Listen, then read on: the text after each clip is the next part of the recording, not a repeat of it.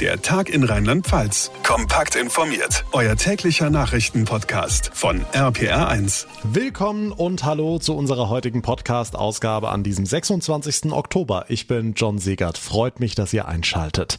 Ein ganz großer Tag heute im politischen Berlin. Zum einen ist der neu gewählte Bundestag zum allerersten Mal zusammengekommen. Alle Abgeordneten waren da, was schon sehr, sehr selten ist. Und gleichzeitig war es nach 16 Jahren auch die erste Sitzung ohne Angela Merkel Merkel auf der Regierungsbank.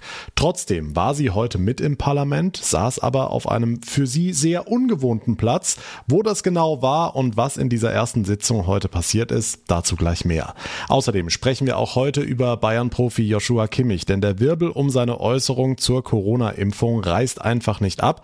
Und der Gerichtsstreit um 3G-Nachweise an einer Hochschule in Bingen ist heute ebenfalls Thema.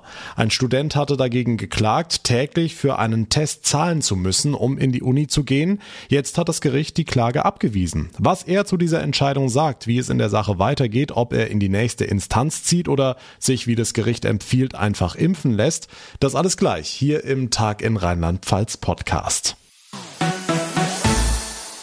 Es war schon sehr deutlich, dass im Bundestag eine neue Zeit angebrochen ist. Zum einen war jeder Platz besetzt, es war rappelvoll, was im Parlament ja wirklich selten ist, und noch Bundeskanzlerin Angela Merkel hat man in der Menge vergebens gesucht. Sie saß eine Etage höher auf der Besuchertribüne. Sabine Koppers aus der RPA1 Nachrichtenredaktion, das war schon ein sehr ungewohntes Bild.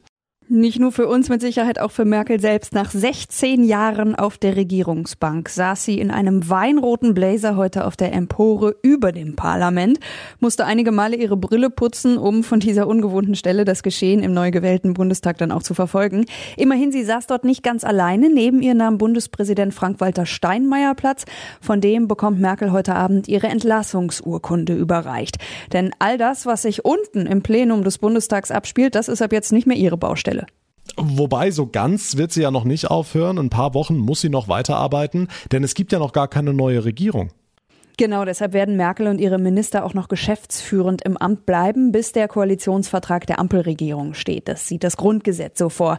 Der Bundespräsident kann die Kanzlerin und ihre Minister um die Fortführung der Regierungsgeschäfte bitten. Und das darf auch niemand ablehnen, denn schließlich kann Deutschland ja nicht in ein paar Wochen regierungslos bleiben. Okay, dann lass uns mal runtergehen von der Tribüne in den Sitzungssaal. Wer kommt, wer geht? Wen werden wir künftig nicht mehr sehen und welche Namen müssen wir uns jetzt merken?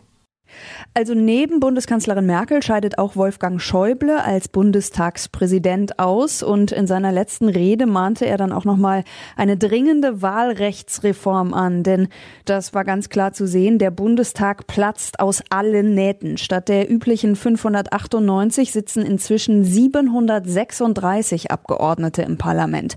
Aber umso lauter war dann auch der Applaus, als Schäuble seine Rede beendete und sein Amt als Bundestagspräsident niederlegte. Er bleibt dem Parlament allerdings weiterhin erhalten und wird in Zukunft zwischen den anderen Unionsabgeordneten Platz nehmen, allerdings in der Opposition. Neue Bundestagspräsidentin wird die SPD-Politikerin Bärbel Baas. Sie wurde heute von einer großen Mehrheit der Abgeordneten gewählt und hat sich viel vorgenommen. Wir haben eine Vorbildfunktion. Jede und jeder einzelne von uns steht für die Politik. Baas war nach Karl Lauterbach die Gesundheitsexpertin der SPD und überzeugte während der Pandemie eher mit ruhigem Auftreten in der Partei. Ab sofort leitet sie die Sitzungen im Bundestag und hat damit das wohl ranghöchste Amt in ganz Deutschland inne, direkt nach Bundespräsident Frank-Walter Steinmeier. Die Infos von Sabine Koppers. Dank dir. Also was wir in dieser Woche schon gelernt haben, ist, dass es sehr hohe Wellen schlägt, wenn ein Fußballprofi Zweifel an der Corona-Impfung äußert. Joshua Kimmich vom FC Bayern kommt aus den Schlagzeilen nicht mehr raus. Viele sagen, wie kann er nur? Er ist doch Vorbild. Also ist die Impfung wirklich seine Privatsache? Ausdrücklich ja. Das will ich hier ganz klar betonen. Schließlich haben wir keine Impfpflicht.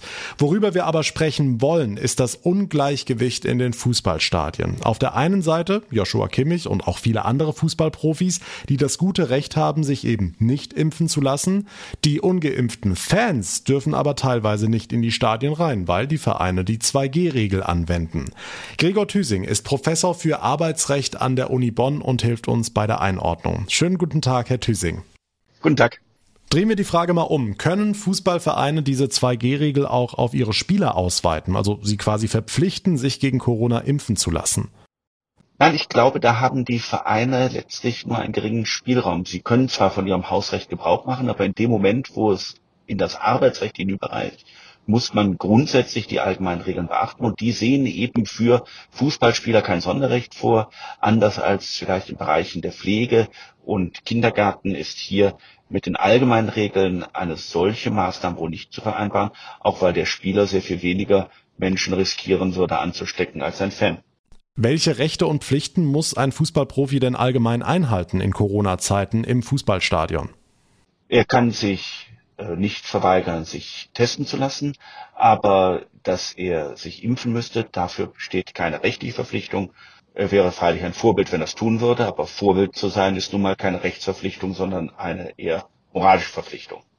Okay, kommen wir zur Ursprungsfrage. Warum können ungeimpfte Spieler ins Stadion und Fans in vielen Fällen eben nicht? Das werden sich in der Tat viele fragen, aber der Fußballspieler ist eben Arbeitnehmer und ein Fan ist das nicht und der kann zu Hause bleiben, das kann ein Arbeitnehmer nicht. Das ist ein, eine Unwucht in der aktuellen Gesetzeslage. Gäste können verpflichtet werden auf 2G, Arbeitnehmer nicht. Ähm, der Kellner muss nicht geimpft sein, wohl aber der Gast. Äh, das ist aber die Konsequenz des Arbeitsrechts und äh, das ist erst anders, wenn der Gesetzgeber sich hier zu einem korrigierenden Schritt entschließt was momentan nicht der Fall ist. Also, Job ist Job und Fan sein ist eben Vergnügen, sagt der Arbeitsrechtsexperte Gregor Thüsing von der Uni Bonn. Vielen Dank fürs Gespräch. Ungeimpft durchs Leben wird also zusehends schwieriger. Das weiß jetzt auch Nationalkicker Joshua Kimmich. Immerhin, er kann seinem Job ungehindert nachgehen, lässt er sich halt testen. Der FC Bayern zahlt vermutlich. Für einen Studenten aus Bingen ist es etwas unkomfortabler, sagt er. Impfung will er nicht und der beaufsichtigte Schnelltest, den er für den Hörsaal braucht, der kostet. Und das ist auch in Ordnung so, hat heute das Mainzer Verwaltungsgericht mitgeteilt. RPA1-Reporter Olaf Holzbach klingt ein bisschen nach immer auf die Kleinen. Ja, so sieht das auch unser Student. Stefan Heine heißt er, eingeschrieben an der Technischen Hochschule Bingen. Und wenn er da auch studieren will, dann muss er dreimal pro Woche den Schnelltest bezahlen. Reaktion? Kopfschütteln. Also, dass man die ganze 3G-Regel so aufrecht erhält, das habe ich mir schon fast gedacht, das habe ich vermutet.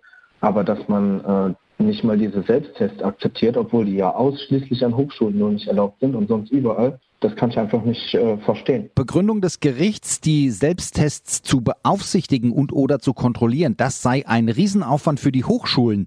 Und er, der Studi, könne sich ja gratis impfen lassen. Und macht er's? Also er sagt nein und er sieht sich auch nicht alleine mit seinem Problem. Ich habe extrem viele Anfragen oder Nachrichten von anderen Studenten gekriegt, die auch betroffen sind, deutschlandweit. Und äh, ich finde, das hat dann nichts mehr mit dem freien Willen zu tun. Entweder bezahle ich halt oder ich lasse mich impfen. Und das ist ja genau diese Unfairness, die ich kritisiere. Unfair, sagt er, zumutbar, sagt der Staat. Am Ende ist es immer eine Abwägung, bei der einige gekniffen sind.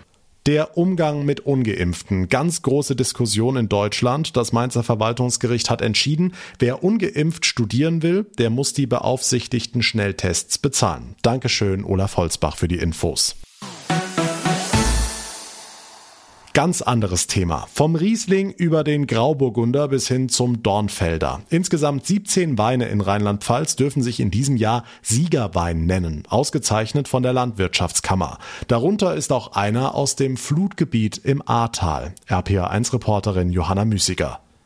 Etliche Flaschen des ausgezeichneten Spätburgunders, noch vom Jahrgang 2019, seien in der Flutwelle im Juli zerstört worden, erzählt Heiko Schäfer vom Weingut Burggarten in Bad Neuenahr-Ahrweiler. Ja, wir hatten hier ähm, auf dem Hof unten einen Pegelstand von knapp fünf Metern. Das heißt also, die komplette Betriebsstätte stand unter Wasser. Alle Weinbaugeräte, äh, die komplette Kellerei, äh, die Privathaushalte, also alles war betroffen. Und äh, ja, also schon ein, ein sehr, sehr herber Schlag. Wir werden da, so wie es aussieht, auch noch einige Zeit dran zu knabbern haben, ja. Über die Auszeichnung freut sich die Familie Schäfer aber trotzdem. Für Heiko einen Applaus des Winzers. Die gibt natürlich immer wieder Mut und einem wieder auch den Schwung einfach weiterzumachen. Und so eine Auszeichnung dann für die Arbeit, die wir im vergangenen Jahr geleistet haben, die ist natürlich für uns gerade in so einer Zeit unheimlich wichtig, um wieder neuen Mut zu schöpfen. Jetzt für das kommende Jahr. Erst letzte Woche ist die diesjährige Lese abgeschlossen worden. Dass die Ernte im eigenen Betrieb verarbeitet werden konnte, vor ein paar Wochen sah das noch nicht so aus. Wir haben Viel, viel Unterstützung von unseren Winzerkollegen bekommen aus anderen Anbaugebieten, die am zweiten Tag dann hier schon angereist sind mit sämtlichen Equipment, mit Manpower. Viele, viele freiwillige Helfer. Mit einem Normalbetrieb rechnet Heiko Schäfer aber erst Ende nächsten Jahres. Also letztendlich müssen wir wie in fast allen Gebäuden alles wieder zurück in den Rohbauzustand versetzen und dann wieder von neu aufbauen. Heißt für uns dann, dass das ganze nächste Jahr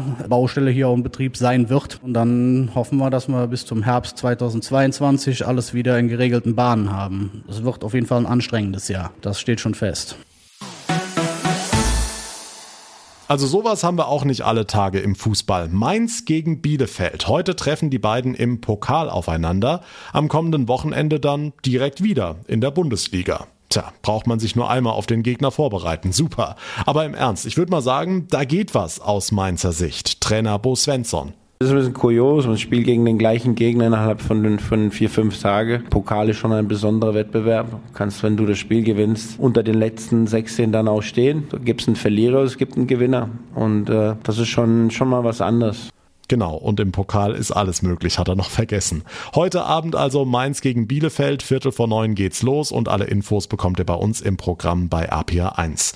Das war der Tag in Rheinland-Pfalz für heute. Ich würde mich sehr freuen, wenn ihr mir eine kurze Bewertung bei Apple Podcasts hinterlassen würdet. Dort und auf allen anderen Plattformen könnt ihr uns auch direkt abonnieren, dann bekommt ihr täglich ganz automatisch unser ausführliches Info-Update. Mein Name ist John Segert, ich bedanke mich ganz herzlich für euer Interesse und eure Aufmerksamkeit. Wir hören uns dann morgen Nachmittag Freitag in der nächsten Ausgabe wieder. Bis dahin eine gute Zeit und vor allem bleibt gesund. Der Tag in Rheinland-Pfalz, das Infomagazin, täglich auch bei RPR1. Jetzt abonnieren.